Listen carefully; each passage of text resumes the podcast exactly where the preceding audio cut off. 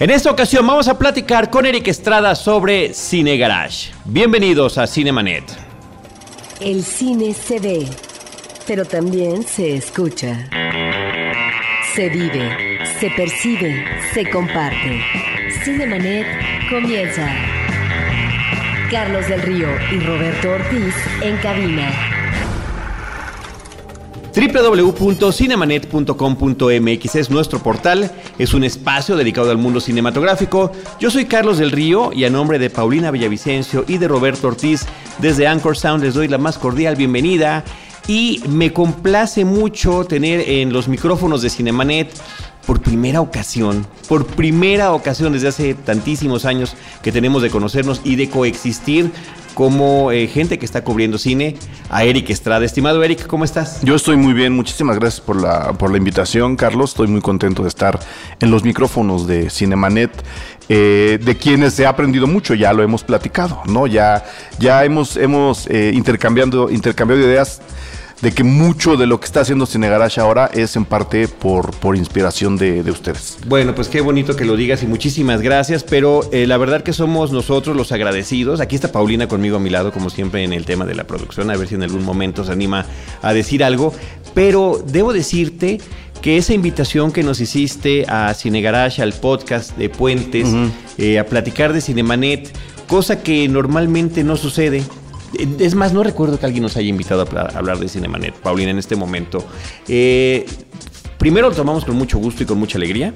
Recordamos muchas cosas en ese episodio, sí. pero creo que también a nosotros nos sirvió como reflexión de muchas de las cosas que habíamos hecho a lo largo de los años, eh, como Cinemanet, y que tú nos preguntabas y, y, estabas ahí investigando. Nosotros no íbamos preparados más que con lo que sabemos y lo que hacemos. Pues es tu proyecto, ¿no? Sí, así es. Eh, desde desde que le pusimos nombre. Me acuerdo perfecto el día que me senté en, el sillón de la sala frente a la televisión y la computadora a buscar algún nombre que estuviera vigente, que estuviera libre, cuya página estuviera libre.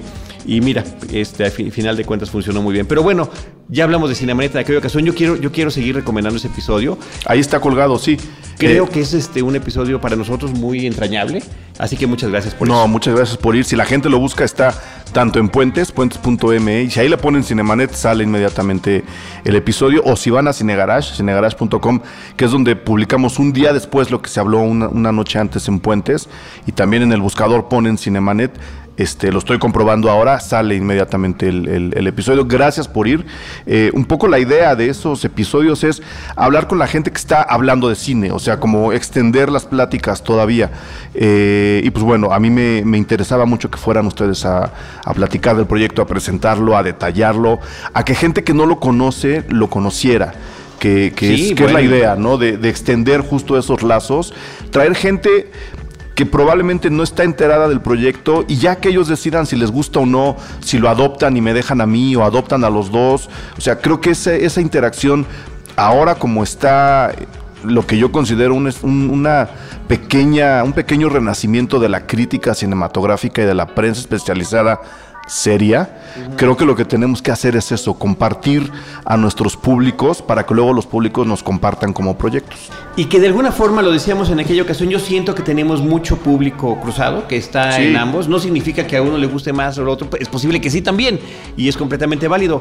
Pero eh, yo también quisiera decirte, Eric, ojalá que alguna persona de Cinemanet te conozca y le guste tu proyecto, pero yo estoy casi seguro que sí te conocen, Eric. Pues ojalá. Eh, no, sí, sí, no nada más por, por, eh, por Cinegarage, sino también por participaciones televisivas que has tenido a lo largo de los años. Bueno, desde Cinemanía. Desde Cinemanía. o, no sé, o no sé si antes. No, yo empecé a escribir en Cinemanía. Y me acuerdo de que yo abrí el número de Cinemanía y antes de conocerte, ¿eh? y decía, bueno, ¿quién es este que ya habla de todas las películas que se van a estrenar en el mes? Yo lo quiero conocer. Era, pues era un acto de locura, ¿no? Porque pues eh, un poco la idea y, lo que me decía en ese entonces mi, mi profesor Gustavo García era que la idea de hacer crítica de cine, sin saber realmente que yo quería ser crítico de cine o sin tenerlo ya como una meta definida, eh, la idea es vivir de eso. Entonces me aventé al abismo y dije, si voy a empezar, tengo que empezar ya y tengo que hacer solo eso. Entonces, sí, un poco la ventaja que le saqué a Cinemanía, que era un proyecto que iba empezando además, fue decirles, oigan, pues yo quiero ver todas las películas que se puedan. Sé que ustedes se las pasan antes eh, y ya ustedes decidirán si quieren que escriba de una o de dos o de tres o de, o de todas. Pero yo quiero verlas todas. Entonces, un poco me busqué un trabajo o llegó un trabajo que me permitía hacer eso muy temprano en la mañana y yo podía dedicarle todo el tiempo después a la revista, a escribir y a ver películas. Oye, y bueno, cuéntame cómo empezaste antes de eso, qué es lo que estudiaste. Antes de eso, yo estudié comunicación en la Facultad de Ciencias Políticas y Sociales, a la cual le debo eh, mi formación profesional y casi casi después de eso hice ahí muchísimos contactos con muchos profesores, mucha gente que ahora sigo viendo en medios. Fue una buena generación, no lo digo por mí, hay mucha gente haciendo cosas. Eh, y ahí adopté como tutor a Gustavo García, al, crítico de cine, historiador, investigador. Él daba varias materias, me empecé a meter en, en- en prácticamente todas y él también me empezó a conectar después con, varios de sus, de sus conocidos para poder empezar a escribir. Él me decía, si a ti lo que te gusta es escribir sobre cine, ve y habla con fulano ya verás qué, qué haces, qué haces con él. No me dio trabajo, pero me, me conectaba. Y de ahí... eh, eh, eh, Oye, perdón que haga la sí. pausa, pero qué increíble mentor. No, no, me, Qué no, increíble no, no. mentor. Me ayudó Qué mucho, honor, no qué- a mí, ayudaba mucho a los alumnos sí, en general, bueno, ¿no? pues- Procuraba eso. Yo profesionalmente le debo la mitad de los contactos que ahora conservo. O sea, sí fue alguien que procuraba empujarnos por el camino que él creía que nos iba que nos iba a beneficiar más. No lo hizo nada más conmigo, pero yo le agradezco muchísimo y se lo agradeceré hasta que nos reencontremos en el ¿Cómo se le extraña? en el otro mundo. ¿Cómo se le extraña de Se le verdad? extraña mucho, sí. Eh, un tipazo, a mí me tocó conocerlo ya en el plano profesional. Eh, por supuesto, él con todas las tablas y con todos los antecedentes y con todo el prestigio que significaba eh, estar allí al lado con él, ver una película con él o en Sí, ocasiones platicarla. también conversar con él en, en radio, que lo hicimos en, algún, en algún- algunas ocasiones. Él tenía su programa que ahora tiene José Antonio Valdés Peña en, en Radio Redes, ¿no? Sí. Eh, el programa de Gustavo se lo quedó, bueno, se lo dieron, no se lo quedó. Hubo, hubo, hubo una búsqueda para ver quién podía hacerse cargo del, del programa. Hubieran hecho un reality show. Se, eh, se pensó, se pensó, De pero, verdad, lo digo de pero no, daba- no dábamos el, no dábamos el perfil mucho. No, tú no eres televisible. Tú no te puedes tú no, no podemos transmitir tu cara. Entonces Sí. se lo dieron a José Antonio, que creo fue una elección atinadísima. Y ahora él lleva el programa que Sí, tenía, como que no. tenía Gustavo. Cómo no, y además qué memoria la de. La Uf, de yo, es justo lo que le Qué envidio. bárbaro. Eh, bueno, Sí. muchas otras cosas, ¿no? Sí, Pero de- muchas, pero, pero, de entrada la que eso. más, la que más, la que La más, más, más es esa. Sí, Qué, formidable, qué- increíble. Qué, qué persona tan despreciable que se acuerda de todo cuando uno tiene que apuntar hasta, hasta el nombre de la película que va a ver. Sí, entonces, pues, este, eh, Gustavo me, me- me- me empujó, me conectó y entre esos conectes pude yo hacer una especie de, de servicio social en la, en la cineteca, en donde me asignaron al departamento de promoción e- de, de promoción de imagen, no, de supervisión, que eran, bueno, son los encargados de revisar todas las películas para ponerles una clasificación. Ah, qué bien. Entonces, eh, el, el- el- el departamento de supervisión lo que hizo pues, fue acoger a este becario y decirle, pues te toca el primer turno, ¿no? O sea, no los veía solo, se junta una especie de jurado heterogéneo. Había señoras de sesenta y tantos, había Con su campanita, seguramente, como en Cinema Paradiso. eh, no, avisaban de otra forma. Sí, avisaban, especialmente en las porno, porque se revisa todo. Ajá. Entonces había, un, había una especie de, de- de mesa calificadora heterogénea. Yo estaba entre ellos y yo era el más chavo. ¿No? Eh, porque además estaba, te digo, como terminando un servicio social ahí que me, que me arreglaron y luego me contrataban como de seis meses en seis meses, de tres meses en tres meses. Entonces me quedé un rato ahí viendo películas de 7 a 9 de la mañana para luego hacer una sinopsis, hacer una ficha técnica, hacer una, una calificación y entregar mi, mi deliberación con el, con el jefe. Entonces yo mínimamente a la semana trabajando y pagándoseme por eso, veía cinco películas mínimo, una de lunes, una del martes y así hasta el viernes. Había días que yo tenía chance de quedarme al segundo turno, entonces a las 10 de la mañana me aventaba yo otra película. Y como se revisaba todo, y como yo estoy loco, y como ahí conocí yo a Joaquín Rodríguez que se dedicaba a lo mismo, Sí. eh, que, al que también por supuesto se le extraña Sí, terri- caray. terriblemente, eh, pues nos quedábamos platicando películas y nos quedábamos comparando las películas que él había visto a las 10 y yo a las 7. Y luego tenías chance de, de, pedir VHS, copias en VHS de, las películas que tenían que volverse a revisar. O sea, si El Rey León se había estrenado en cine y a los dos años se, se estrenaba en VHS, en versión casera, había que volverla a ver para ver que fuera una película que cumpliera con los estándares. ¿no? Los criterios y Los demás. Pero qué, padre manera de curtirte. ¿Cuánto tiempo duró este proceso ahí Como estuve ahí, estuve ahí como dos años y medio. Échale cinco películas al día, dos años y medio, Sí. más las que me llevaba yo a mi casa. Claro, y más lo que veías en el cine. Más lo que yo. No. No. No, es que fue la época, fue la época de mi vida en la que iba yo con mis amigos al cine y yo ya había visto todo.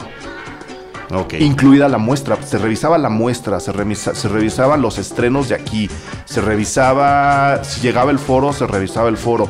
Películas porno, películas infantiles, todo, absolutamente todo. Entonces, yo no iba al cine. Ya repetiste porno dos veces, no sé si tienes alguna fijación. Me, me- me gusta, le encuentras, le encuentras el modo. ¿Sabes quién estaba ahí también? Rafa Viña. Rafa Viña era uno de los que llegaban en la, en la mañana del lunes con una bolsa gigantesca y él solo veía VHS. A veces se quedaba a las funciones si le interesaba mucho la película, pero él estaba viendo películas en VHS y lo que más se llevaba era cine porno. No sé, no sé si hay una fijación ahí, pero luego, que fue como lo conocí, acabas platicando, ¿no? Oye, ¿y los alemanes qué tal? Oye, ¿y los italianos qué tal? Y empezamos a encontrar ahí ciertos, ciertas diferencias y parecidos entre el porno alemán, el porno italiano, el porno español, el mexicano, por supuesto, que ahí fue donde me curtí, ¿no? Ahí, ahí aprendí a hacer fichas técnicas en la oscuridad, ¿no? Ahí aprendí a contar los rollos de las, de las películas cuando se hacía el cambio. Era una sala pequeñita en la para, para las proyecciones. Y ahí empecé yo a conectar también muchas cosas que luego, a través de Joaquín Rodríguez, me llevaron a trabajar en Cinemanía. Ok, ¿y, y en Cinemanía? En También fue un Cinemanía- rato, ¿no? En Cinemanía estuve un rato, estuve desde el número cero, que me acuerdo muy bien, la portada era con Arnold Schwarzenegger. Me, me invitaron a colaborar y me quedé como colaborador y como... ¿Nunca estuviste trabajando fija- de fijo ahí o, Hice- o eras colaborador externo? Era un colaborador externo, pero a ver, en algún momento me llamaron como jefe de información. ¿De qué años estamos hablando? Estamos hablando del aproximadamente. 90 y... Híjole, yo me fui a España en el 98, ya habiendo trabajado en, en Cinemanía, bueno, todavía trabajando en Cinemanía. Cinemanía empezó, ¿en qué habrá sido? ¿En el 94? Probablemente. Mm, no, posiblemente un poco después. Un yo poco creo, después, ¿eh? Sí. 95, 96. Sí. 95, digamos. Porque sabes que 94, que es el año de Pulp Fiction, Ajá. por ejemplo, es cuando empieza Cine Premier. Ok, que Y Cine Premier antes. tiene más, tiene más Sí. tiempo, sí. Ah, pues entonces estamos hablando del 94-5, ¿no? Eh, que yo trabajé ahí hasta que eh, me fui a España a estudiar cine, según yo.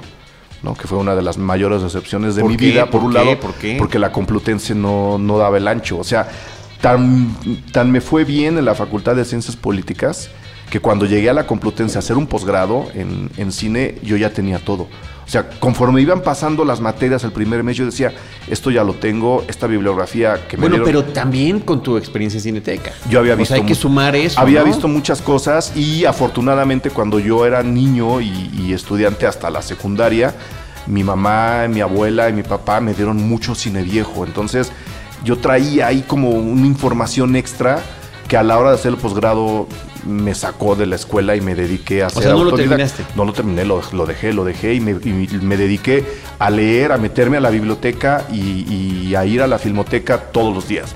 Yo iba todos los días en la mañana a leer y en la tarde me Ahí en aventaba. España. En España me aventaba. Como ya había yo juntado el dinero para irme, Ya me quedo. dije, ¿no? pues me quedo. En lugar, en lugar de estar pagándole el, el posgrado a la universidad, me pago el cine y me pago la biblioteca. Y yo leía toda la mañana y en la tarde veía dos y a veces hasta, hasta tres películas. Prácticamente todos los días. ¿Qué estuviste ahí un par de años? Estuve dos años. ¿Estuviste viendo películas dobladas al español? No, no, no, no. eh, eh, lo, lo ¿Cómo pude lo evitar. evitaste? ¿Cómo lo lo pude evitar. Hay cines, o sea, hay, hay cines que se venden como versión original subtitulada. Los cines Voz, versión original subtitulada, pues es a donde va la gente que no quiere ver las películas dobladas. Y en la filmoteca las pasan siempre en versión original. subtitulada. Entonces ahí me aventé todo Kurosawa, por ejemplo, que fue un ciclo entero con toda la filmografía. Me aventé todo Godard, ahí me aventé todo Polanski, que eran ciclos de tres meses, cuatro meses, una película diaria. Entonces ahí se te va haciendo un poco, ahí, me, ahí agarré yo creo que ya el rigor final de decir, puedo ver varias películas al día, varios días seguidos, que es lo que ahora me ayuda a sobrevivir experiencias eh, gratamente dolorosas como el Festival de Morelia, por ejemplo. gratamente dolorosas. A ver, ¿por qué gratamente dolorosas? yo, yo bajo un par de kilos todos los años en, en, en Morelia de pararte para estar a la función de las ocho y media, la de prensa. Si hay segunda, pues hay que verla y luego ver lo que quieres. No, no que no quieras ver las de competencia mexicanas, pero luego, pues tienes que ver que la que llega de Berlín, que la que llegó de Venecia, tienes que checar el resto de la cartelera. Entonces, son nueve días donde desayunas muy rápido, corres de una sala a la otra, vas a dejar las cosas al hotel, vuelves, subes, bajas, medio comes, medio cenas, te desvelas.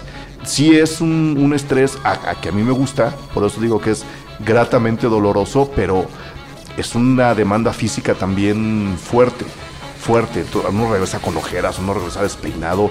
Yo regreso con un par de kilos menos y no soy el único.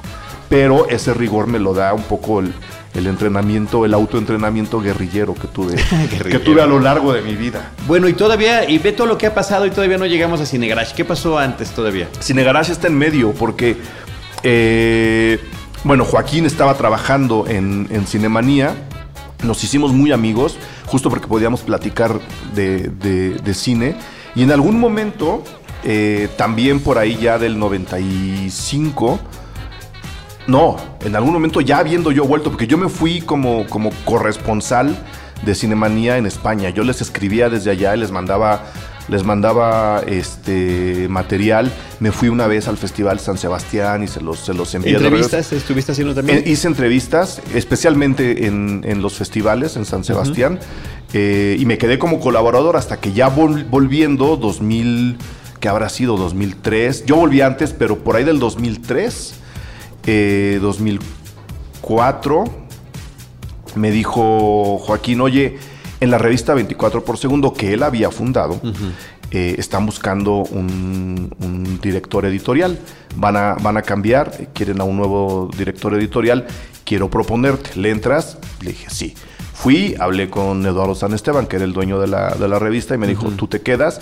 Que además estaba yo trabajando ahí en Televisa haciendo un, medio tiempo que, de nuevo, me dejaba seguir escribiendo y viendo cine en las tardes. Y la oficina... Eduardo estudió conmigo. Nunca fuimos amigos. Eh, él estaba en el subsistema de televisión. Y después lo reencontré que andaba con eso de en, sí, en la Ibero, de 24 por segundo, pero este eh, nunca conectamos por Pues él, él, fue mi jefe hasta que trabajé en 24 por segundo junto con Joaquín y trabajé ahí pues hasta el 2000 que habrá sido 7 8 2008 que fue la famosa crisis editorial que creo que platicamos el día que fueron a, a Cine Garage, que ya no daba el dinero para, para, la revista. Entonces, viendo que pues, se nos debía dinero, que queríamos seguir haciendo esto, Joaquín y yo platicamos, hablamos con Eduardo y le dijimos, Eduardo, creo que es momento de que toda la información que tenemos se suba al Internet y que la gente pueda verla de manera gratuita. ¿Otra vez el año? 2008. 2008 que, sea ya información que esté ahí. En lugar de invertirle a hacer una revista, invirtámosle a hacer una página de cine con colaboradores paga, o sea, paguémosle a los colaboradores, no a la imprenta. No, no gastemos en papel ni en tinta, paguémosle a la gente y hagamos una revista en internet gratuita. Y no quiso. Mm. Entonces, cuando no quiso, Joaquín y yo dijimos, bueno, pues muchas gracias. Nosotros tenemos, tenemos otra idea, sí la vamos a hacer. Y fue cuando empezamos a platicar Cine Garage. ¿Y el nombre?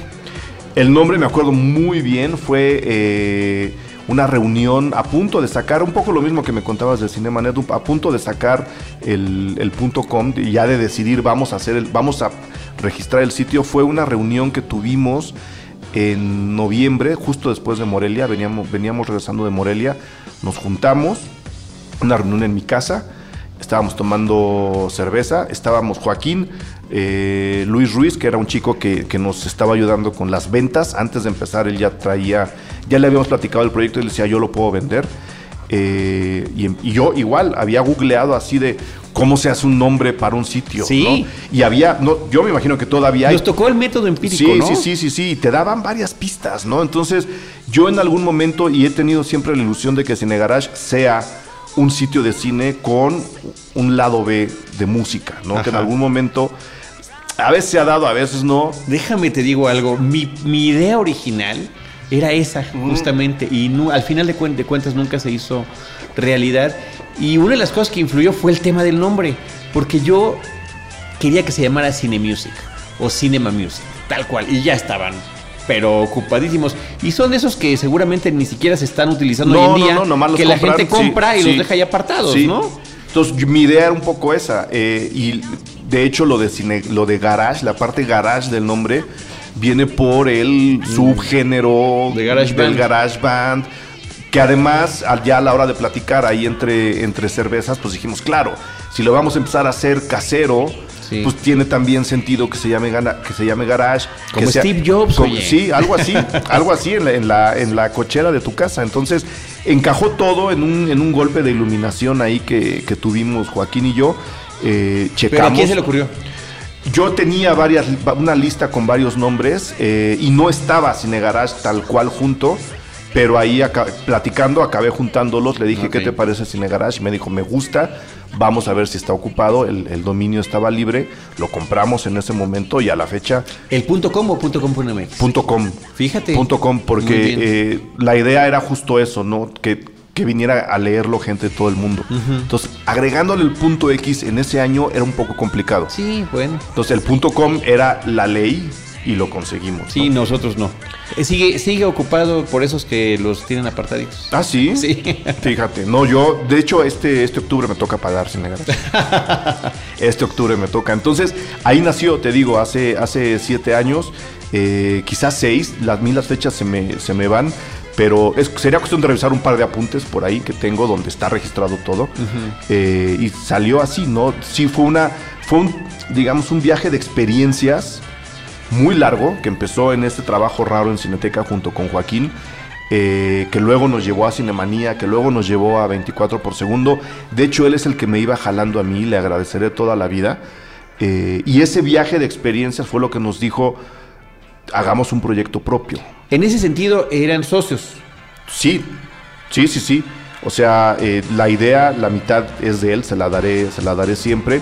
El crédito es de él y, y todo lo que llegamos a generar juntos siempre iba a división 50-50. Sí, pero fíjate qué curioso, y te lo digo así nada más como en mi experiencia pues externa, ¿no? De que lo- te conocí a ti por un lado, lo conocí a él y nunca los conecté. Y a ti siempre te tenía mucho más identificado con Cine Garage. Y él como que hacía muchas otras cosas, ¿no? Sí, él, él, él estaba enfocado a...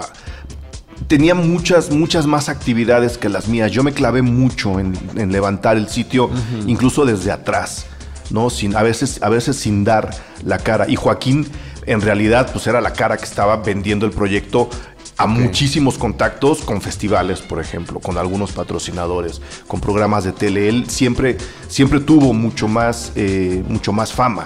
Pero exacto, y además andaba más también en la cuestión de la actuación. Era más serio, tenía más contactos dentro y fuera de, de la gente que hace películas. Entonces, él fue el que empezó a empujar el nombre por ese lado y yo me encargué de hacer un sitio medianamente profesional. Y este tema de los festivales internacionales también, no sé si tú también estabas yendo de esas cosas, pero lo tengo muy bien ubicado, que se iba a Venecia, Sí, que se iba a Cannes. A Cannes, sobre todo. Él, él fue el que los, los- los primeros Cannes que cubrimos los cubrió él. Eh, creo que una vez cubrió, cubrió un Toronto, si no me equivoco. Él era el que estaba haciendo eso, ¿no? Yo, yo me dedicaba a mandar los correos, a recibir el texto, a publicarlo, o sea, al trabajo, digamos, ed- editorial que muy pocos sitios tenían en ese momento y no sé, no sé cómo esté ahora. Yo reviso los que reviso y sé que los hacen bien, pero los nuevos no sé si haya una línea editorial, Sí. que es lo que yo procuré darle y procuro darle siempre a... Que está y además Casi eh. Con la forma en la que pululan y qué bueno que lo hagan, pero pues bueno, hay de todo tipo de calidades. ¿no? Sí, sí, sí, sí. Entonces, digamos que Cine Garage es la, la condensación de un viaje de experiencias que, tuve con Joaquín y por supuesto con mucha gente más, ¿no? Eh, hay mucha gente que llegó, tocó el proyecto, nos, nos deseó suerte y salió, gente que nos ha apoyado desde, desde fuera, eh, gente incluso en los festivales, ¿no? El Festival de Morelia fue el primero que creyó, que creyó en nosotros y con ellos tenemos un vínculo muy, muy cercano, por lo menos eso quiero creer.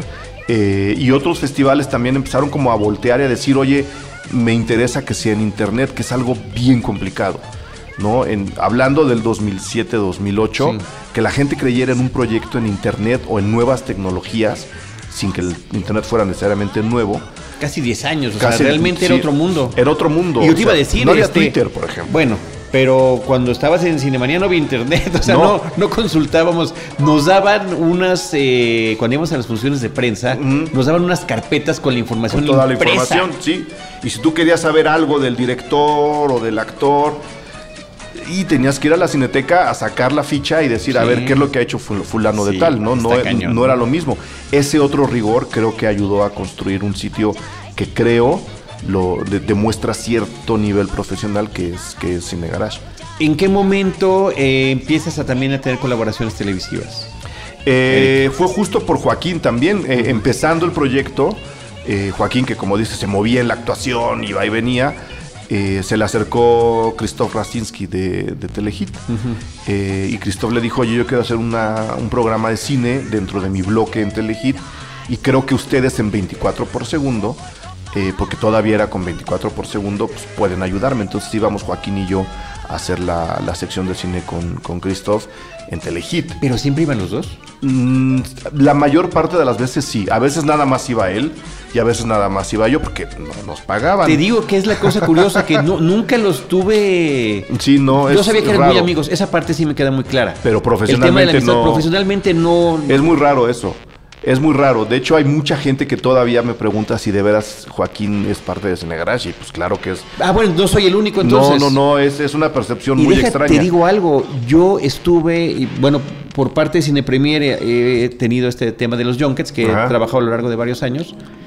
eh, y me tocó muchas veces con Joaquín. En Junkets. Muchas, muchas veces. Lo que pasa es que Joaquín eh, escribía, para, escribía también para Cine Premier, a veces con nombre fantasma. O sea, él tenía muchos más brazos que yo. Pero no recuerdo para qué, para qué medio iba, porque no iba, nunca mandan a dos personas del mismo No, medio. A lo mejor era el propio 24 por segundo. es probable, sí. eh, que, que, que, pues también. Y aunque hablamos de muchas cosas, nunca recuerdo que me haya dicho Cine Garage, te lo juro. No, porque te digo, él lo vendía por otro lado. Él lo vendía por otro lado. Y Cine Garage empezó después. Eh, seguramente a ti te tocó la época de las revistas, con, con 24 por segundo. Los junkets que hicimos para Cine Garage llegaron después. Y te digo, venderle la idea, todavía ahora, eh, a una distribuidora, decir, oye, con el junket yo puedo hacer esto, todavía ahora es, es difícil. Hay distribuidoras que no entienden, por ejemplo, ya no digamos podcast como este, un- un- un- una barra de cine diaria como la que tengo en Cine Garage. Hay, hay un par de distribuidoras que dicen, oye, pero es que ¿a, a ti de qué te sirve un junket? Todavía no alcanzan a comprender eso, entonces ahí hay que, hay que jalar para otros lados. Pero es increíble que se siga picando piedra por ese lado, ¿no? Sí, es muy... es Y, y con, y con- sobre todo con medios especializados. Sí, con medios donde solo se habla de cine. O sea, a veces Sí. es, es- es muy raro y yo lo veo incluso como contradictorio que hay, y no lo digo por los junkets, no, lo digo por, por cómo venden las películas, los, los departamentos de mercadotecnia de, las, de muchas distribuidoras.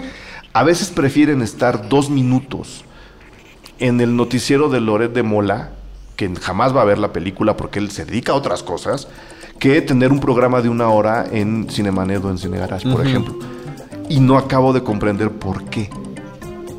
No, no, no acabo de... Pues yo quiero pensar que es por el tema del alcance, ¿no? Piensan que si llega a más millones de personas, aunque sea un par de minutos, pero uno piensa, bueno, pero es- esos millones de personas a lo mejor pues no es lo que les está interesando, ¿no? no es un Están público, no que- es un público a que empiece la centrado, telenovela, claro, ¿no? es un público centrado, están desayunando mientras están oyendo el, el- el- el noticiero, tampoco es tu público objetivo, no sabes quién está oyendo eso.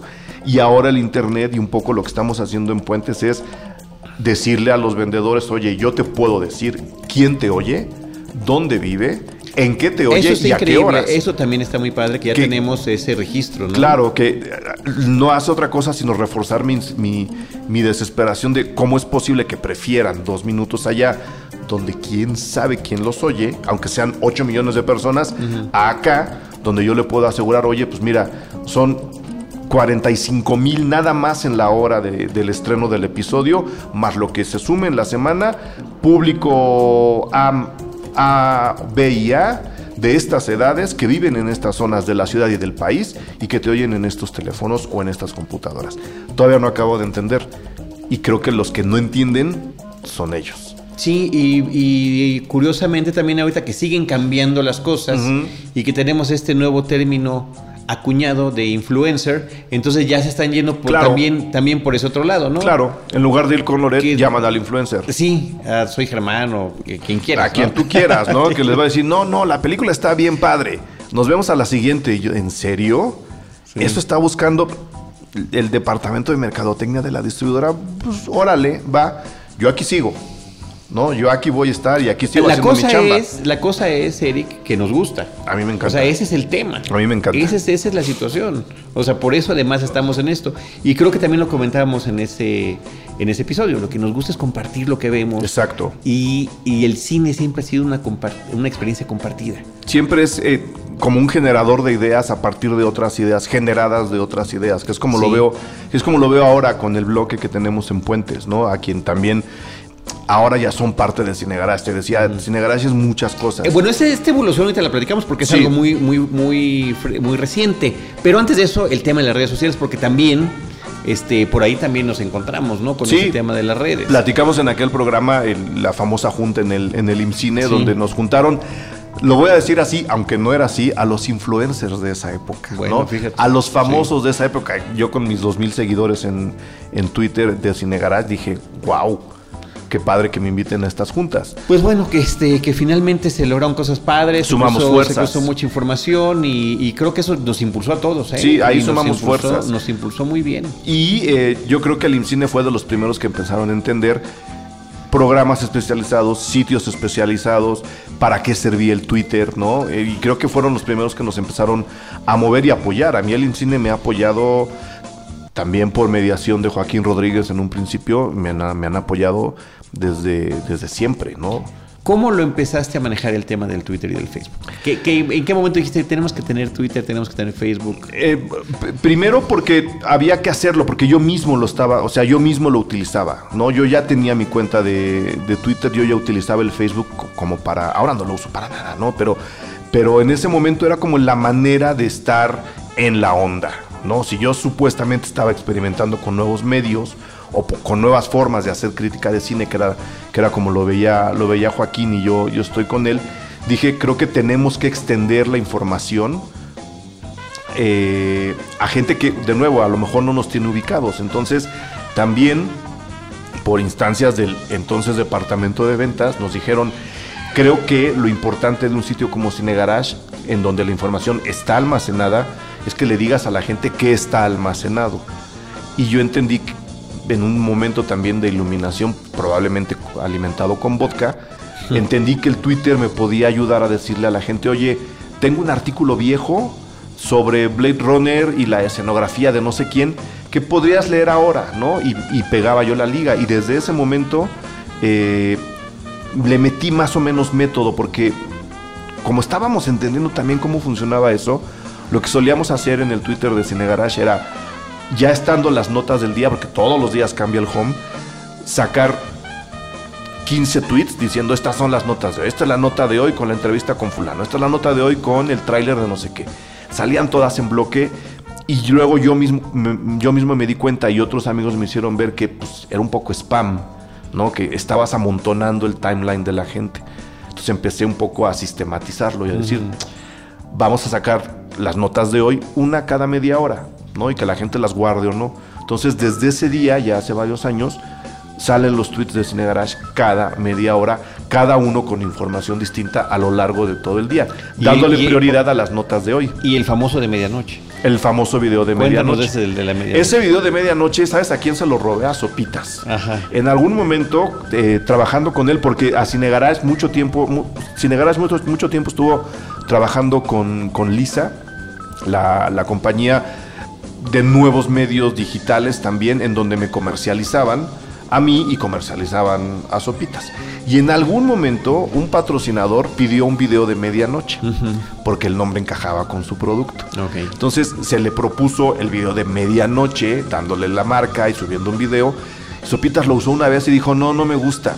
Entonces yo, sin que me pagaran, y obviamente sin anunciar el producto, dije, yo me quedo con la idea del medianoche, pues, lanza tú el video de medianoche. En una mesa así como estamos así, Sí, sí. así le dije, ah, pues quédatelo. Entonces me lo quedé y empezó a pegar.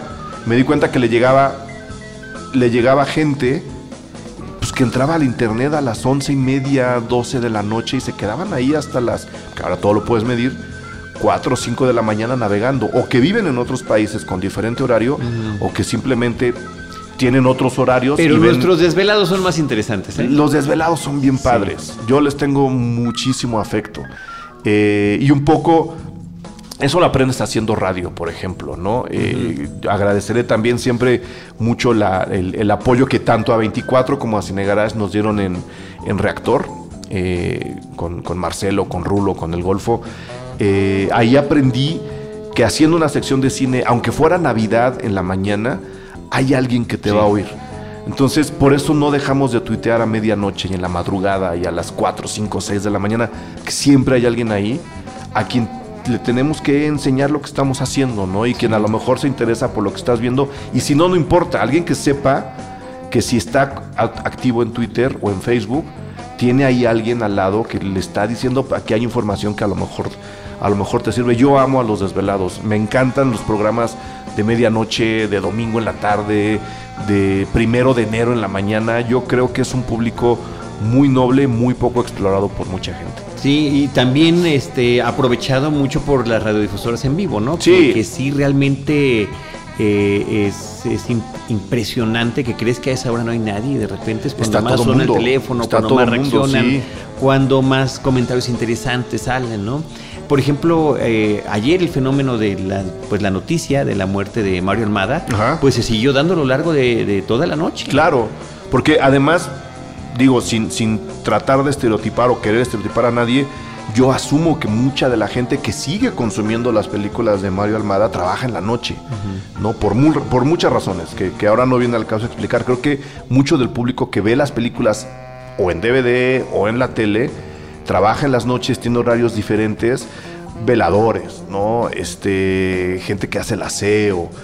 No lo digo a manera de, de- de desprecio, pero ese es el público del cine popular mexicano, ¿no? Noso- yo mismo, que soy un, un- un obrero de la información cinematográfica, yo ahí no- en las noches, si me toca trabajar de noche, prefiero tener de película que a veces que un disco, ¿no? Porque prefiero estar oyendo ahí el fondo de una película o de Mario Almada o de Sergio Gorio de Valentín Bueno, y Trujillo. también pasan cosas bien bonitas. ¿no? Sí, no, no, es un gran canal. Creo que ya lo habíamos platicado. Yo agradeceré siempre que ese canal esté dándole vuelta a muchas películas Sí, que de otra no. forma la gente no podría ver. Sí. ¿no? Y ese es el público que, que ve, que ve esas películas y está bien, es el público al que yo también le quiero hablar, ¿no?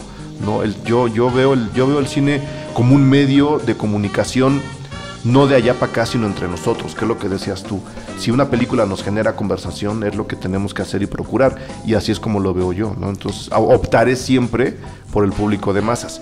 Me gusta el cine acá, ¿sabes? Festivalero y de arte, creo que lo entiendo, creo que puedo debatir sobre eso, pero a mí me gusta que ese cine también esté con el público de masas, que no lo ignore, al contrario, que lo, que lo sume.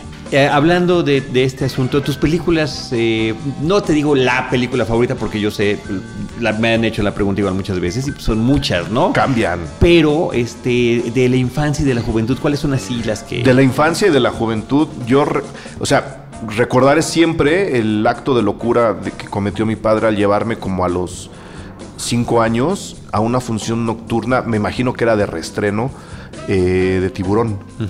No sé si ya te había contado eso, No, pero no, no me lo habías contado. eh, asumo, porque mi memoria Pero es... debemos tener el mismo trauma. Ahorita, ahorita voy a escuchar. Sí, eh, as- asumo que fue una función de medianoche a la que mi papá podía ir. Él era abogado, entonces también tenía horarios muy extraños.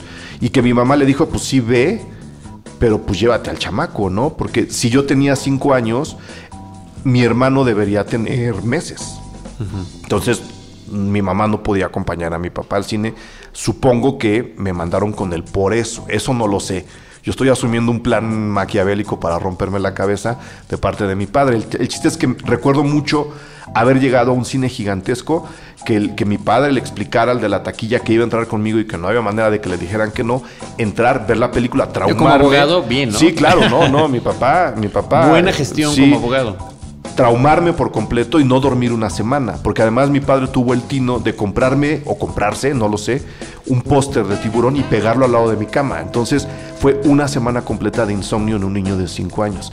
Y esa película a la fecha me apasiona. por mil razones, por la memoria, por, por la historia detrás, por Spielberg, porque es cine de acción de calidad, porque al mismo tiempo es un cine de acción con muchas capas.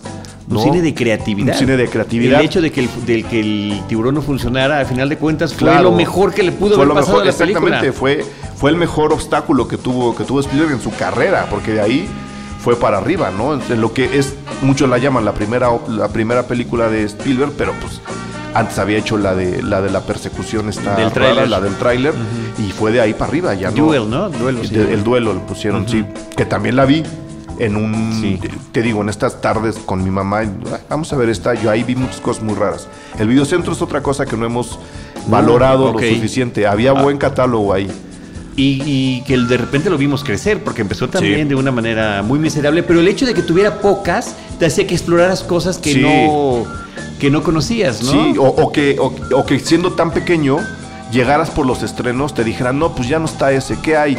Ah, pues mira, nos acaban de llegar las de Hitchcock y tú con 12 años dices, ¿quién es Hitchcock? A ver, deme una. Y ahí te empiezas a revisar. Yo, o sea, yo vi todo Hitchcock gracias al videocentro de mi, de mi, de mi cuadra. Y yo vi varias de Vincent Price gracias a eso. Sí, no, había muchas cosas, tenían muy buen catálogo. Entonces, esas películas marcar, esa cine a veces despreciado, ¿no? sí, que no hubiera sido el primero que hubieras llegado en ese momento, ¿no? No, no, no, no, el, llegar y checar un Vincent Price, ¿no? Llegar, llegar y checar yo vi Demencia 13 de Coppola, también, que también es una película de la que nadie habla, que a mí se me hace espectacular, la vi gracias a un videocentro. Pero mis películas serían Tiburón, que me acuerdo perfecto cuando, cuando la vi, pero no, la, no tanto la circunstancia, que es lo que acabo de platicar. Le tengo mucho aprecio, por supuesto, a la Guerra de las Galaxias, ¿no? Que también marcó mi vida y me, me hizo pensar muchas cosas de una manera diferente. Eh, pero recuerdo mucho también en una función nocturna inapropiada por completo para el grupo de primos a quien nos la pusieron.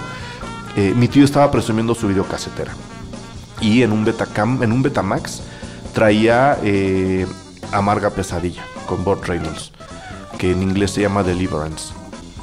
Nos la puso y es la cosa igual, más violenta y sangrienta y dura que puedes ver. Y estábamos todo el grupo de primos que nos la pusieron para entretenernos un viernes en la noche con los ojos cuadrados, viendo cómo un grupo de rednecks violaban a los amigos de, de Bob Reynolds en una película, ¿no? Entonces, a esa película le tengo mucho aprecio. Mi papá me enseñó mucho cine bélico, mi abuela me, enseñó mucho musical, pero digamos que son las típicas las mías. Tiburón, La Guerra de las Galaxias. Recuerdo mucho cuando vi, cuando vi este, la otra de John Burman, la de Excalibur. Ah, ¿cómo no? Yo veía Excalibur una y otra y otra y otra vez porque no entendía nada. Y de repente siento que, que le hemos olvidado. Está muy olvidada. Siento que le hemos olvidado. Muy, muy olvidada. Este, me parece que es uno de los del personaje de Merlín mejor interpretados de la historia. Claro. Del cine, del cine. del cine.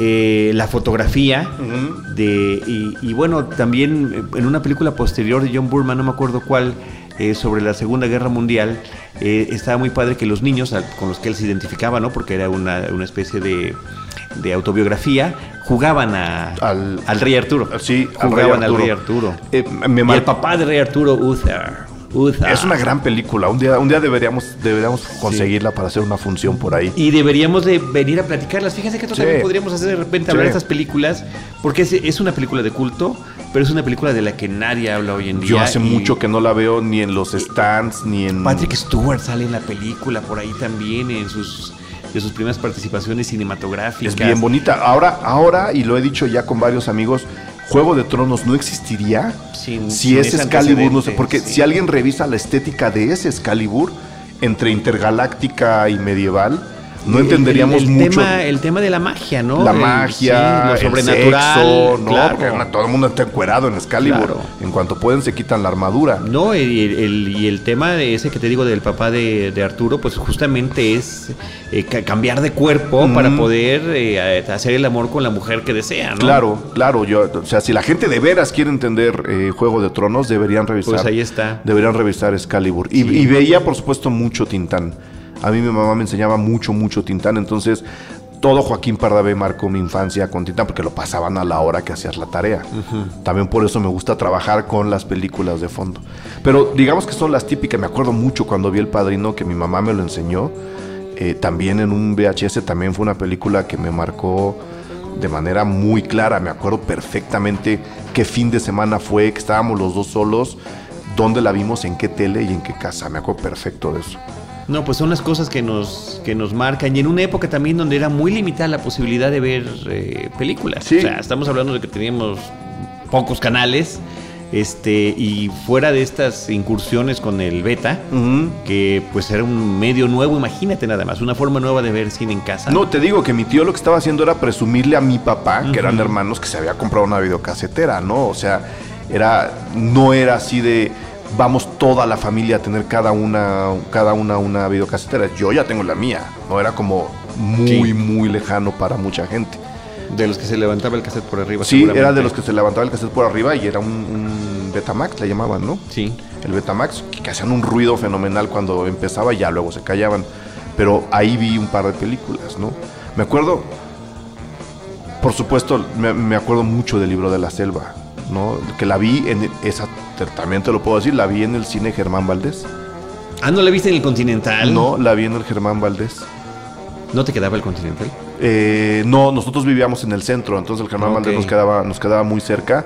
El, para el Continental era una aventura, o sea, era así de... Pero sí llegaste a ir. Sí, sí, era ¿Qué de... viste del Continental? Vi Robin Hood, por ejemplo. Eh, Que es la película con la que abre el Continental, curiosamente. ¿Ah, sí? Además, sí, claro, es Sí. con la que se estrena. Pero luego, además, les iban no, dando por la vuelta. supuesto, porque por yo ahí, ahí, ahí volví a ver Peter Pan. Yo Peter Pan la vi siempre en, en- o en película casera, que ya, ves que estaban las versiones de Super de 8. Super 8. Veía yo la versión resumida de, de Peter Pan y luego ya la volví a ver en, Y en dobladas el- español de España. algunas. Las que vendían acá estaban dobladas al español Algunas de esas sí. Eh, como acá en mi familia a veces había gente que iba y venía de Estados Unidos, las, veíamos, en- las veíamos en inglés. Sin subtítulos. Sin subtítulos, sí, no. Esas no, no venían. Con trabajos venían completas, ¿no? claro. No, bueno, Eran versiones res- resumidas. Cada, cada rollo era de 15 minutos. Sí. Y había películas que estaban en un rollo de 15 minutos. Sí. A otras les iba un poquito mejor y estaban en dos En rollos. dos. Y a las que les iba extraordinariamente bien eran en tres, rollos. Entonces acababas viendo la Guerra de las Galaxias en 15 minutos. Eh, sí, o en, o en media hora, porque Sí, creo que en- esa era de las que estaba en dos. Sí, sí, sí. Entonces ahí veía yo mucho Disney, pero obviamente cuando mi papá quería premiarnos, nos llevaba de viaje hasta el continente. Ah, pero espérame, pero aparte las de Disney venían en unos rollos más chiquitos, porque eran escenas en particular. Eh, Eran como escenas selectas. Sí. De eso no me acuerdo. Sí, por ejemplo, de cuál me acuerdo, de, de La Dama y el Vagabundo. Ah, toda la aventura con el castor era una, era una, era una de las de las historias, ¿no? O en el caso de Travesuras de una bruja, era el partido de fútbol con los personajes animados. Ok. Así era como lo, como lo manejaban. Ok, de eso, de eso Digo, no me me está sacando recuerdos otra vez que Eran como los clips de YouTube ahora, ¿no? Sí. Así de Ándale. trozos de la película, trozos de la película. pedacitos de Sí, película. el Continental, pues, te digo, era, era, mi, era mi premio, pero yo tenía, ahora que estoy, ahora que estoy tratando de acordarme qué películas me marcaron, pues fueron- fue, fue cine popular, por eso lo defiendo siempre. Eh, vivíamos muy cerca de un cine que se llamaba el Cine Florida, que tenía matines completamente eclécticas, ¿no? Tú en una función podías ver Operación Dragón y después una película con Steve McQueen Y de corrido. de corrido, sí, no Yo creo que esos eran nuestros primeros festivales, sin querer. Sí. nuestros Sí, primeros, sí, sí. sí, no festivales, ciclos. Por lo menos ¿No? un ciclo, miniciclo, porque yo esperaba el sábado, porque sabía que mis papás me iban a encerrar en el cine. Me dejaban ahí con mis primos y ahí do- vean dos películas y ya luego venimos por ustedes. Entonces, esas son las películas. Ya en la juventud pues, acabas viendo lo que, lo que, pues, lo que te da la moda, ¿no? También recuerdo perfecto la primera vez que vi Razorhead y la primera vez que, que me acerqué a, eh, a Kubrick, por ejemplo, ¿no? La vez que vi El Resplandor en cine en el Centro Cultural de la UNAM, dije, aquí, ¿no? Creo que, creo que a riesgo de sonar eh, entre repetitivo y obvio, pues las películas que marcaron mi juventud son las que han marcado la juventud de... De, de much- De cine- muchas generaciones. Sí. Y yo también por esa parte defiendo, yo- tú le dices cine popular, yo le digo el cine comercial. Sí. Que es lo que, lo que, pues con lo que uno inicialmente se acercó, ¿no? Claro, Eric, eh, ¿cómo, das este último paso? Si, y, coméntame si no nos estamos saltando alguno, porque ya platicamos de muchas cosas y de los lugares donde has incursionado, donde Cine Garage además ha tenido presencia, eh, ya sea por intercambio, participación, colaboración y demás. Pero este último paso, esta situación ahora con los podcasts. Fue un proceso eh, un poco parecido. Ah, porque otro que me estoy saltando, perdón, Dime, dime, perdón, dime. antes, eh, tus videocríticas. ¿Las sigues haciendo? Se hacen todavía, sí. eh, justo a la hora de lanzar Cine Garage, de parte del departamento de ventas, que tenían más o menos escaneado el internet, nos dijeron el video es lo que va a pegar. Escriban, pero procuren hacer videocríticas. Entonces, este, nos convencieron a Joaquín y a mí, encontramos la manera de hacerlo de manera muy casera. Eh, que creo que a mí me gusta mantenerlo así. O sea, se puede hacer ahora, ¿sabes? Una megaproducción apantallante. Sí. No me he lanzado porque le tengo mucho cariño al formato casero. No, y ¿sabes qué? Eh, creo que el mismo público de internet así es como más lo aprecia. ¿eh? Sí, Mientras a más producido está, de repente como que ya no, Aturde a veces, ya ¿no? no tiene tanto sentido. Entonces Ventas nos dijo tienen que hacer video de lo que quieran, pero tiene que haber por lo menos un video cada semana en el, en el sitio. Y ese video se convirtió primero en una videocrítica y luego en dos y luego en tres. Y llegó un momento cuando estuvimos muy, muy, muy activos en que había... Obviamente podíamos hacer videocrítica Joaquín y yo juntos, pero luego empezó a funcionar mucho que yo hacía la mía y él hacía la suya de la misma película por separado. Entonces la gente empezaba a ver dos videos sobre una misma película, que es un poco también la idea que tengo de generemos la conversación. Sí, sí, sí. Entonces de ahí salieron, se han quedado, a mí me gusta, hay mucha gente que no me lee, pero que sí me ve, hay gente que, este, que no me ve, pero que sí me lee. Entonces es como tratar de equilibrar, que nunca lo conseguiré, pero ahí están todavía, ¿no? Yo que tengo familia y amigos en Campeche, te digo que cuando platico lo que hago me dicen, ah, como Eric Estrada. No, Sí, les, de di- verdad y les dices, no, mejor. No, yo sí sé hacerlo. Yo sí sé hacerlo. Muy bien, ya este, lo, lo de el podcast. Lo de los podcasts, eh, había, estando, estando en Reactor, haciendo la sección de cine con, con, con Rulo, eh, las cosas empezaron a cambiar, ¿no? Entonces llegó un momento en que él mismo estaba buscando otros, ot- otras cosas que hacer eh, y se empezó a platicar justo un cambio interno de la estación hasta que de alguna forma todo empezó a caminar hacia donde nadie de los que estábamos trabajando juntos, que era un proyecto muy de amigos, eh, queríamos ir y todo el mundo empezó a buscar otras cosas que hacer. Y entre esas otras cosas que hacer, eh, Julio Martínez Ríos, eh, Andrés Vargas Russo y Evaristo Corona Golfo empezaron a platicar un poco la idea de un sitio donde se alojaran podcasts.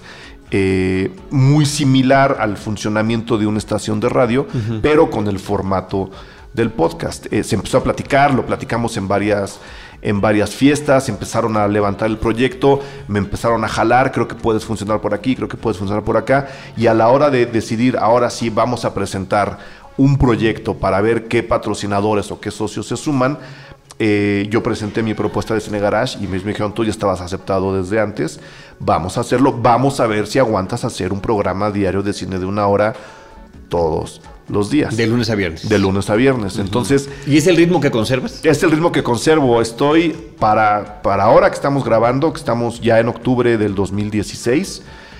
Debo estar rondando. Deberemos llegar al episodio 450 justo en el Festival de Morelia. Llevamos 450. Pues ya, la próxima Ya, semana. ya, ya, un par de semanas. Un par de Nada semanas. más de Cine Garage. Puentes funciona, te digo, alojando podcast de todo tipo de temas. Yo me encargo de la barra de la barra de cine a través de Cine Garage. Entonces, es una especie de fusión de las dos marcas, de los dos proyectos. Dejé Lisa, que era la agencia donde me, me, me comercia- me comercializaban antes. Ahora estoy con Grupo Nido, que es donde está Kiching, el, el despacho de diseño negro de, de Kraken, eh, Puentes, y ahora estoy también eh, alojado ahí con ellos para que ellos me comercialicen, ellos me hagan el mantenimiento, el diseño, todo lo que, todo lo que necesita el, el- sitio. Empezamos a hacer los podcasts, yo no tenía experiencia de hacer un programa solo, yo hacía la sección, yo era el invitado. Ahí afortunadamente tuve con quien orillarme, estudié comunicación, soy un chorero de lo peor, empezaban a salir y a la fecha, a veces repetimos programas, pero a la fecha te digo, llevamos 450 más o menos, todos los días a las 7 de la tarde, puentes.me, o al día siguiente en la mañana en cinegarage.com sale el episodio nuevo de, de, de Cine Garage que sigue el espíritu de Puentes en sí. Si vas a hacer un podcast, lo que nosotros queremos, cada quien hace su podcast como quiere, lo que nosotros queremos y creemos que es donde se puede empezar a caminar de una manera más segura en este tipo de formato, es hacer un podcast especializado le llaman unos, clavado le llaman otros. Es decir, no queremos tener secciones. No voy a hacer un programa hoy con noticias. Y luego hablemos de lo que pasó entre Angelina y Brad Pitt y por qué se pelearon por esta película. ¿Qué es esta película? No. Yo te invito a ti, en el caso de Cinemanet lo, lo pudieron experimentar, que tienes una película o que tienes un proyecto o que viste una película que a mí me interesa, a platicar solo sobre eso. Si el programa dura 25 minutos, dura 25 minutos. Si el programa dura una hora, que es más o menos el formato que estamos manejando ahora, durará una hora, ¿no? Y no vamos a, no vamos a meter canciones porque ese tipo de radio y ese tipo de comunicación ya no nos interesa. Ya lo hicimos, ya estuvimos ahí. Lo que queremos ahora es justo un público que se siente a platicar contigo un tema en común, en el caso de Cine Garage, es el cine. Eh, ahora, ¿qué tan cómodo o no resulta que cuando uno los está buscando, por ejemplo, hay que buscar puentes y no Cine Garage? Y que, y que en ese sentido no los encontremos, me voy a referir a una plataforma muy utilizada que es la de iTunes, en un área que es eh, podcast de cine y televisión de la tienda de México, ¿no? Sí, el, el- ahí lo difícil es explicarlo. Como todavía no sabemos muy bien qué estamos haciendo, eh, he de ser honesto, eh, no hay una definición para un sistema como el que, des- como el que desarrollamos en Puentes.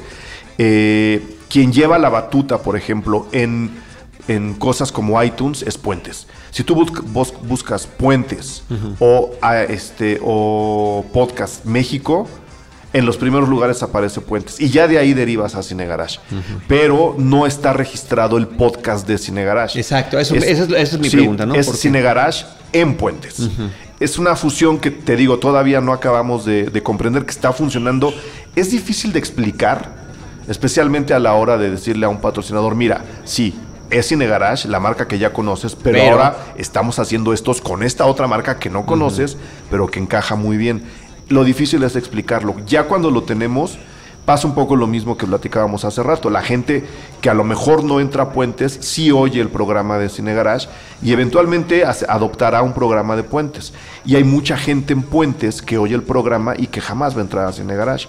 Mi idea no es que esté todo mundo conmigo, sino que, de nuevo, los, los públicos fluctúen, se muevan. A la gente que le interese se acercará y a la gente que no estará oyendo otros programas de puentes que, a como estamos estructurados, a mí también me acaba beneficiando. No, es una marca hermana, estamos muy ya muy metidos. Literalmente fusionados. ahí, ahí, ¿no? Sentido, la, oficina, la oficina de Cine Garage está ahí, ¿sí?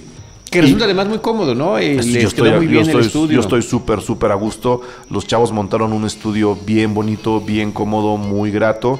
Tenemos toda la libertad del mundo, ¿no? No tenemos a alguien diciéndonos este tema no se puede tocar. Eso lo agradeceremos, lo agradeceremos siempre. Si yo tengo algo que ver con diseño, bajo dos pisos y ahí están, ¿no? Si ellos tienen algo que ver de soporte, oye, que el banner, que no sé qué, o me llaman, o me mandan un tweet, o suben dos pisos, o bajo yo dos pisos. Estamos todos ahí. Es, es una empresa muy, ¿sabes? Muy benévola, eh, muy, muy, muy humana, que es algo que yo siempre agradezco mucho. ¿Tú qué ves que sigue ahorita para Cine Garage, Eric? que veo que sigue ahora. Por lo menos quiero consolidar eh, más los programas. O sea, ya está donde yo quería estar, que era que la gente nos dijera, oye, ¿crees que hay chance de hablar de esto? Y yo nomás abro la puerta, ¿no? Porque pues, mm, de ese- esa era la idea. Pero quiero disfrutarlo un momento por ahora. O sea, quiero darme un par de años antes de ver hacia dónde nos, nos podemos mover. Por supuesto, la idea central se mantiene, que es la de tener todos los colaboradores posibles. Ahora, en- entre la fusión y entre que vamos y venimos, no, no, ya no me alcanza para pagarle a un colaborador. Yo jamás le pediré a alguien que trabaje de gratis. eh, a menos que hagan servicio social. Si alguien quiere hacer el servicio social, puede trabajar gratis en Cine Garage. Y aún así, le daremos algo. Pero como ahora no me alcanza, no puedo sumar más, más colaboradores, más, más que la gente que me está ayudando eh, de manera, pues ya muy, a veces muy, muy interna. Orelí es ya una colaboradora eh, central. Sergio Guidobro viene, viene a ayudarnos también con, muchos programas, por supuesto. Toda la gente que acepta la invitación para venir a platicar al, al programa o para tener una colaboración en el sitio, pues bueno, también. Pero la idea es tener más. Si algún paso puedo dar un par de años, te digo, quiero disfrutar mucho lo que está pasando ahora con Puentes, es eso, ¿no? Tener una lista de colaboradores más amplia, en donde ya no haya de, no, es que si escribes allá no puedes escribir acá. A mí me da lo mismo. Si alguien quiere colaborar conmigo, yo quiero tener el dinero para pagarle y publicarlo, ya sea en video o en, o en escrito. Ese sería como mi, mi segundo paso ideal, no sé. Yo hace dos años, hace tres años que Puentes no estaba vivo, no tenía ni idea de que se iba a poner como se está poniendo. Todo está cambiando demasiado rápido. Sí, O sea, realmente también es difícil responder esa pregunta. por eso lo quiero disfrutar. Por eso digo, quiero, quiero disfrutarlo, ¿no? No, y te has sentido cómodo, como Muy pueden cómodo. todos ustedes apreciar al Muy micrófono. cómodo. Eric se siente muy cómodo al micrófono. Muy, muy cómodo. El, nada más para dar un ejemplo de- del alcance al que llegamos en muy poco tiempo y de lo cómodo que me estoy sintiendo haciendo programas de cine, con gente de cine o no. Eh, el festival pasado en Morelia, eh, de nuevo, tuvimos que tener una junta para explicarle a Morelia, mira, es cine garage, pero también puede ser puentes. Podemos hacer esto. Nos, aceptaron, nos, nos acreditaron juntos y conseguimos generar 14 episodios durante el Festival de Morelia. Es decir, generamos 14 programas de una hora, todos distintos, todos con invitados diferentes, entre Puentes y Cine Garage.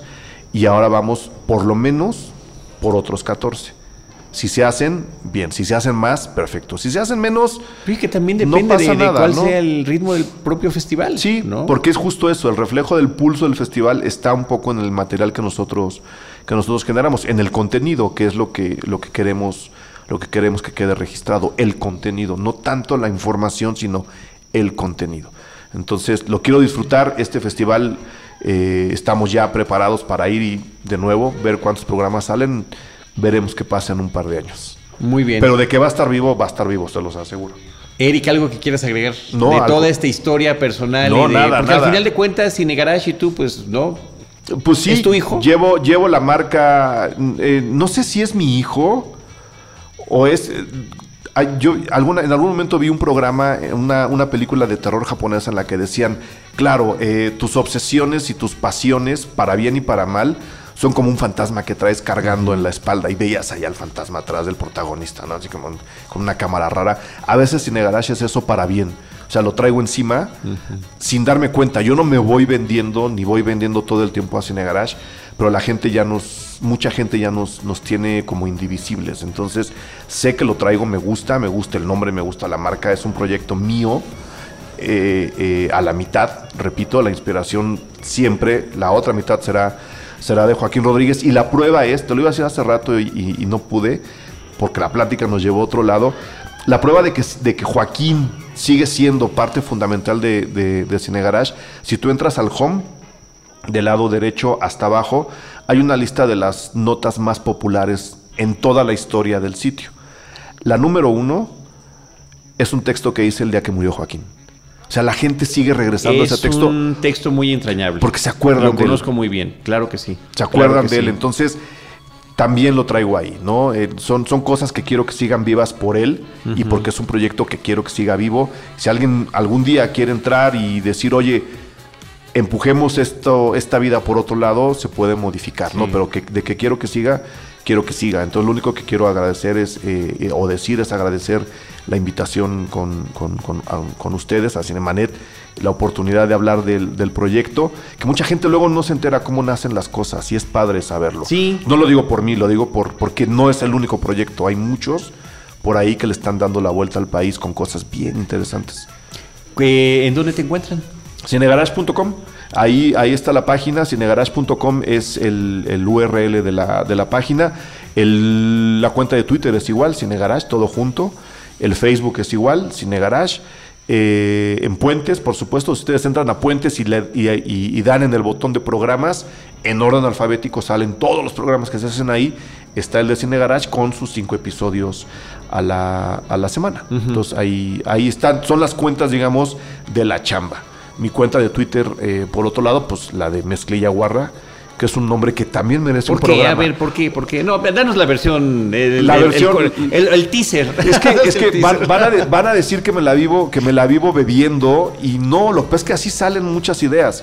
En algún momento me invitaron a poner música. En aquella época donde todos éramos DJs, un amigo me invitó a poner música en una fiesta. Entonces, él quería hacer su line-up con los nombres de los DJs sin que fuera tu nombre real.